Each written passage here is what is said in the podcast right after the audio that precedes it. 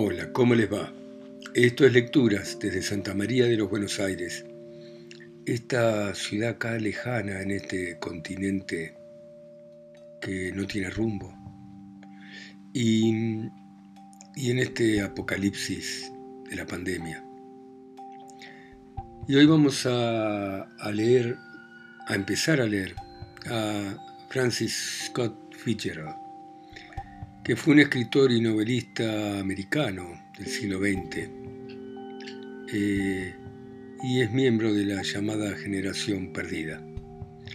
Escribió varias novelas, A este lado del paraíso, Hermosos y Malditos, eh, pero su novela más conocida es El Gran Gatsby y empieza de esta manera. Dedicada una vez más a Zelda. Y con este epígrafe empieza. Ponte el sombrero de oro, impresiónala de esa manera, y si puedes saltar alto, salta alto por ella para que diga, mi amante, qué buen saltador. El del sombrero de oro tiene que ser para mí, de Thomas Park Villiers. 1. Cuando yo era más vulnerable y joven, mi papá me dio un consejo que no dejé de tener en mi cabeza desde entonces. Me dijo, antes de criticar a alguien, recordá que no todo el mundo ha tenido la suerte y las ventajas que vos has tenido. Dentro de nuestra forma reservada de ser, siempre entendimos que había algo y un modo común, pero eso fue todo y entendí que sus palabras de entonces significaban mucho más de lo que decían. Yo suelo reservarme lo que pienso, costumbre que me ha permitido descubrir a gente muy curiosa, pero también que me convirtió en víctima de algunos pocos pesados.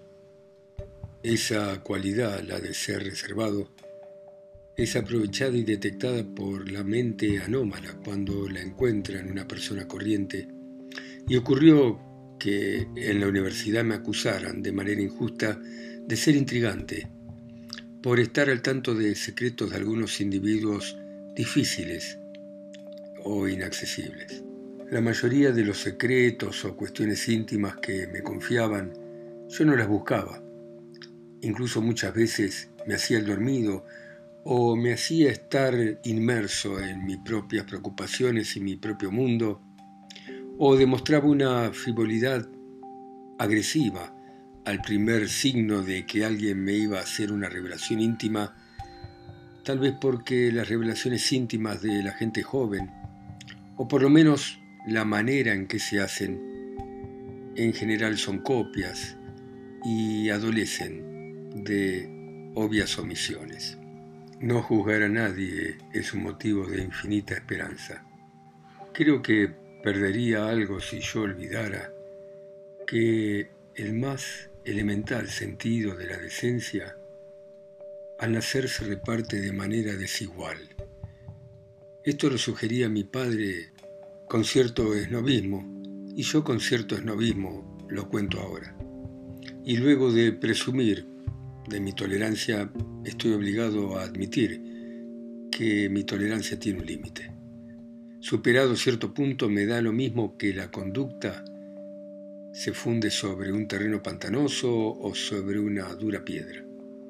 El otoño pasado, cuando volví del este, estaba consciente que quería un mundo en uniforme militar, con una especie de vigilancia moral permanente.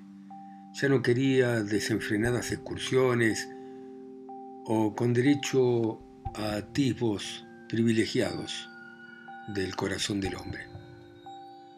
La única excepción fue Gatsby, el hombre que da título a esta novela.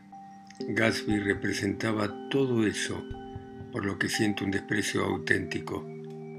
Si la personalidad es una serie de gestos logrados, entonces algo magnífico había en Gatsby, una extrema sensibilidad para las promesas de la vida como si estuviera conectado a una máquina muy compleja, de esas que registran terremotos a 20.000 kilómetros de distancia. Y esa sensibilidad no tiene nada que ver con la sensiblería inconsistente a la que dignificamos, llamándola temperamento creativo. Esa sensibilidad era un don extraordinario para tener esperanza, una disposición romántica como nunca conocí en otra persona y como seguramente no volveré a encontrar. No. Al final Gatsby resultó ser como es debido. Fue lo que lo carcomía por dentro, el viciado polvo que sus sueños dejaban, lo que por un tiempo hizo que se acabara mi interés por los inútiles pesares y por los entusiasmos insignificantes de la gente. Desde hace tres generaciones mi familia ha tenido influencia y bienestar en esta ciudad del medio oeste. Los Carraway son como un clan, y entre nosotros hay una tradición de que descendemos de los duques de Buccleuch. Pero el verdadero fundador de nuestra rama familiar fue el hermano de mi abuelo, que llegó en 1851, pagó para que otro fuera en su lugar a la guerra civil y fundó la empresa de ferretería al por mayor que hoy maneja mi padre. A mi abuelo no llegué a conocerlo. Dicen que tengo un parecido a él, especialmente en el retrato serio que tiene mi padre colgado en su despacho. Yo terminé los estudios en New Haven en el año 1915, 25 años después que mi padre los había terminado, y un poco más tarde participé en esa migración teutónica abortada que se conoció como la Gran Guerra.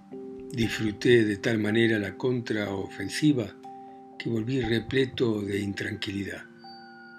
Ya no me parecía el medio oeste el centro del mundo, sino el último miserable confín del universo. Así que decidí irme al este y aprender los secretos de compra y venta de acciones. Toda la gente que conocía se dedicaba a la compra y venta de acciones, así que no había motivo para que el negocio no mantuviese a uno más. Mis tíos, mis tías, debatieron el tema, lo discutieron como si me estuvieran buscando colegio.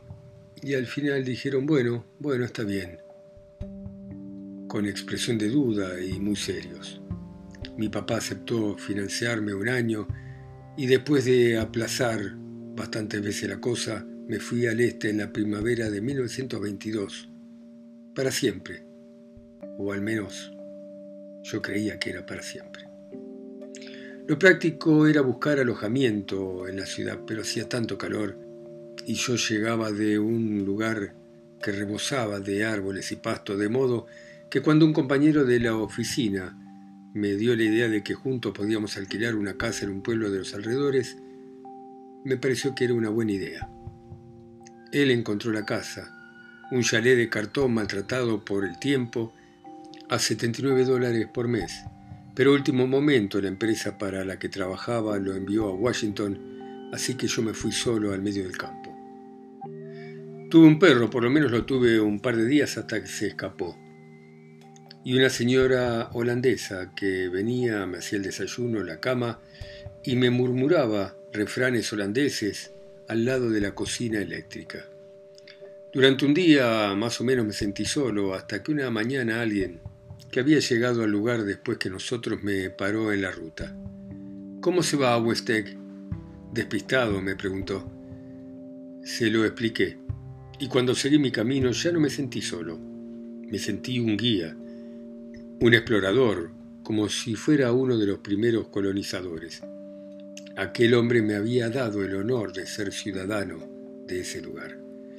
Y así, con la luz solar y con la explosión maravillosa de las hojas que crecían en los árboles, como crecen las cosas en las películas cuando se hace a cámara rápida, tuve la certeza de que la vida volvía a empezar con el verano. Por una parte había tanto que leer y tanta salud que aspirar de ese aire nuevo y vivificante. Compré muchos libros sobre el crédito, las acciones, la banca, el mercado de valores, que encuadernados en rojo y negro como recién impresos por la Casa de la Moneda, prometían revelarme los secretos que solo Midas, Mecenas y Morgan conocían. Y además tenía el propósito elevado de leer otros libros. En la universidad había sentido inclinaciones por la literatura. Y un año escribí para el Yale News artículos de fondo llenos de solemnidad y de lugares comunes. Y ahora pensaba revivir eso hasta volver a convertirme en el más limitado de todos los especialistas, en el hombre completo. Y esto no solo es un epigrama, porque después de todo, la vida se ve mejor desde una sola ventana. Fue completamente casual que alquilase una casa en una de las comunidades más raras de América del Norte. Estaba en una isla estrecha y ruidosa que se extiende al este de Nueva York y donde se forman, entre otras curiosidades, dos raras masas de tierra. A unos 30 kilómetros de la ciudad hay como dos huevos gigantes de perfil idéntico separados por una pequeña bahía que destacan en el agua salada más domesticada del hemisferio occidental, el estrecho de Long Island, un gran corral de humedad. No son perfectamente huevos como el huevo de Colón, los dos están aplastados por la parte donde se apoyan, pero físicamente su parecido es una fuente de perpetua maravilla para las gaviotas que vuelan por encima de ambos. Para las criaturas que no tienen alas, resulta más interesante su falta de similaridad. Yo vivía en el West Egg, eh, bueno, el menos elegante de los dos huevos, aunque esta sea la forma más fácil para expresar el raro contraste entre ambos, que por otro lado era bastante siniestro. Mi casa estaba a unos 70 metros del estrecho, aplastada entre dos mansiones imponentes que se alquilaban a 20 mil dólares por temporada. La que estaba a mi derecha era gigantesca, una copia fiel del Hotel de Ville de Normandía, con una torre lateral extraordinariamente nueva, bajo hiedra joven, una pileta de mármol de Carrara y 25 hectáreas de jardines y césped. Era la mansión de Gatsby, para ser más exacto, porque yo no conocía al señor Gatsby, era la mansión de un hombre que se llamaba así. Mi casa era un espanto, pero era un espanto insignificante eh, en la que nadie había prestado atención. Pero tenía vista al mar y una parte del césped de mi vecino. Además, tenía la proximidad tranquilizadora de los millonarios y todo por 79 dólares por mes. Al otro lado de la bahía estaban los palacios blancos del elegante East Egg, que brillaban en el agua, y la historia de aquel verano empieza justamente la noche en que fui a cenar a casa de Tom Buchanan. Daisy era una prima lejana mía, y yo a Tom lo conocía de la universidad. Y recién terminada la guerra había pasado con ellos en Chicago algunos días.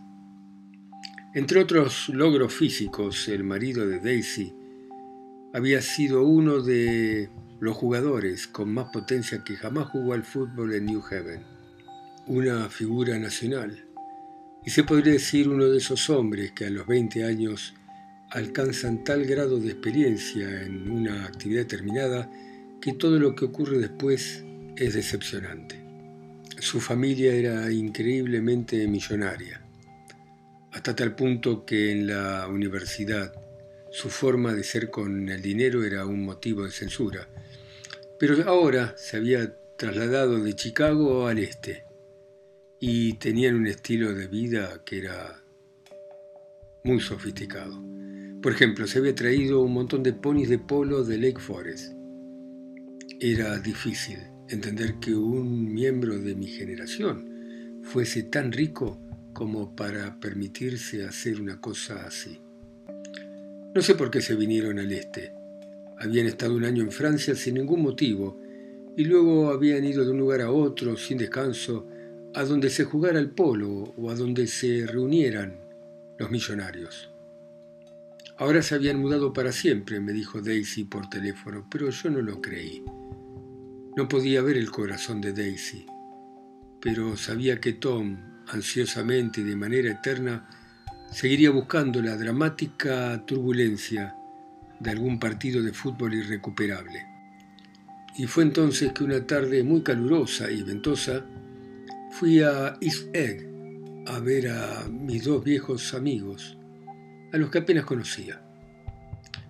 Su casa era incluso mucho mejor de lo que esperaba, una mansión colonial roja y blanca, alegre, de estilo georgiano, con vista a la bahía. El pasto nacía en la playa y se extendía a lo largo de kilómetro y medio hasta la puerta principal, salvando relojes de arena, senderos y jardines encendidos, para por fin llegar hasta la casa, como aprovechando el impulso de la carrera y escalar la pared, transformándose ese pasto en enredaderas. Rompía la fachada un montón de puertas de cristal que brillaban como reflejos de oro y se abrían de par en par al calor y a la tarde ventosa. Tom Buchanan, con equipo de montar, estaba parado en el Porsche con las piernas abiertas. Había cambiado desde los tiempos de New Haven Ahora era un hombre de 30 años, rubio, fuerte, con un rictus duro en la boca y aires de suficiencia. Ojos de mirar arrogante dominaban su cara y le daban el aspecto de estar echado hacia adelante de manera agresiva siempre. Ni siquiera la elegancia afeminada del traje montar lograba ocultar el vigor físico de su cuerpo. Parecía llenar esas botas que brillaban hasta que los cordones se tensaban y se percibía la reacción de la masa muscular imponente cuando el hombro se movía por debajo de la campera. Era un cuerpo capaz de desarrollar una fuerza increíble, un cuerpo cruel. Cuando hablaba tenía una voz ronca de tenor que aumentaba la impresión de displicencia. Esa voz tenía un tinte de desprecio paternal, incluso hacia la gente que a él le caía bien, y había hombres en New Haven que lo odiaban. Bueno, no vayas a creer que mi opinión es definitiva, parecía decir, solo porque sea más fuerte y más hombre que vos. Pertenecíamos a la misma asociación de estudiantes, y aunque nunca habíamos sido amigos íntimos, siempre tuve la impresión de que le caía bien, de que necesitaba que lo estimara con aquella ansia triste, desafiante y dura tan de él. Hablamos unos minutos en el Porsche, bajo el sol. Lindo lugar, ¿eh? dijo mirando a todas partes con ojos inquietos. Hizo que me diera vuelta tomándome del brazo y con la mano grande me señaló el panorama que se extendía delante de nosotros, incluyendo el jardín a la italiana, los 2.500 metros cuadrados de rosales de intenso olor y una lancha a motor, bastante chata de proa, a la que movía la marea a poca distancia de la costa. Era de Demen, el del petróleo, y esta vez me obligó a darme vuelta de manera brusca y cortés. Vení, entremos. Atravesamos un vestíbulo que tenía un techo muy alto hasta un espacio luminoso y rosa que se unía de manera frágil a la casa por dos puertas de cristal. Las cristaleras brillaban entreabiertas, blancas, en contraste con el pasto fresco del exterior que casi parecía querer entrar en la casa. En la habitación soplaba un aire ligero que movía las cortinas como pálidas banderas divididas entre el interior y el exterior que las retorcía hacia el techo una especie de tarta de boda y que rizaba el tapiz de color vino oscureciéndolo de la misma manera que el viento oscurece el mar. El único objeto que estaba inmóvil en la habitación era un sofá enorme en el que dos muchachas flotaban como si estuvieran sobre un globo sujetado a la tierra. Las dos estaban de blanco y sus vestidos aleteaban como recién llegados de un vuelo rápido alrededor de la casa. Permanecí de pie un rato escuchando los latigazos de las cortinas y el chirriar de un cuadro en la pared. Entonces se oyó un ruido fuerte. Tom Buchanan había cerrado las ventanas de atrás, atrapando el viento dentro de la habitación, y las cortinas, los tapices y los vestidos de las dos muchachas volvieron a posarse con lentitud en el suelo. A la más joven no la conocía. Se había tendido quieta en la parte que ocupaba en el sofá con el mentón un poco levantado, como si estuviera haciendo equilibrio algo que estaba a punto de derrumbarse. Si me había mirado de reojo no lo demostró en ningún momento, y casi me sorprendí disculpándome por haberla molestado al entrar a la habitación. La otra muchacha, Daisy, tuvo la intención de levantarse, se inclinó hacia adelante con una expresión decidida, pero se rió con esa risa encantadora y tonta y yo también me reí y me acerqué. Estoy para paralizada de la felicidad. Se volvió a reír como si hubiera dicho algo muy inteligente y sostuvo mi mano en la suya un instante mirándome a los ojos, prometiendo que no había nadie en el mundo a quien deseara ver más que a mí. Así era Daisy. Me dijo en un susurro que el apellido de la muchacha equilibrista era Baker. Escuché decir que el único fin del susurro de Daisy era que la gente se inclinase hacia ella una crítica sin importancia que no disminuía un ápice su encanto. Pero los labios de la señorita Baker se movieron, se inclinó casi imperceptiblemente para saludarme y se volvió a erguir. El objeto que mantenía en equilibrio se había movido y le había dado un susto. Otra vez me vino a los labios una especie de disculpa. Ante las demostraciones de absoluta suficiencia casi siempre me rindo apabullado. De nuevo miré a mi prima que empezó a hacerme preguntas con voz perturbadora, grave. Una de esas voces que el oído sigue en sus subidas y en sus bajadas, como si cada frase fueran notas que jamás volverían a sonar juntas. Tenía una cara deliciosa, con detalles brillantes, ojos luminosos y la luz de la pasión en la boca, y en su voz había una emoción que los hombres que la habían querido no habían podido olvidar. Una vehemencia cantarina, un escúchame susurrado, la promesa que acababa de vivir momentos vibrantes, felices, y que momentos vibrantes, felices esperaban un poco más adelante. Le conté que había pasado un día en Chicago, camino del este, y que todo el mundo me había mandado besos para ella. Bueno, muy bien. Dejamos a nuestro protagonista acá en la casa de los Buchanan, Tommy Daisy y su amiga, la señorita Baker, en este lugar, en Long Island, lugar de millonarios. Y seguiremos mañana, ustedes escuchándome en sus países, ciudades, continentes e islas, a mí que estoy acá solo y lejos, en Santa María de los Buenos Aires. Chao.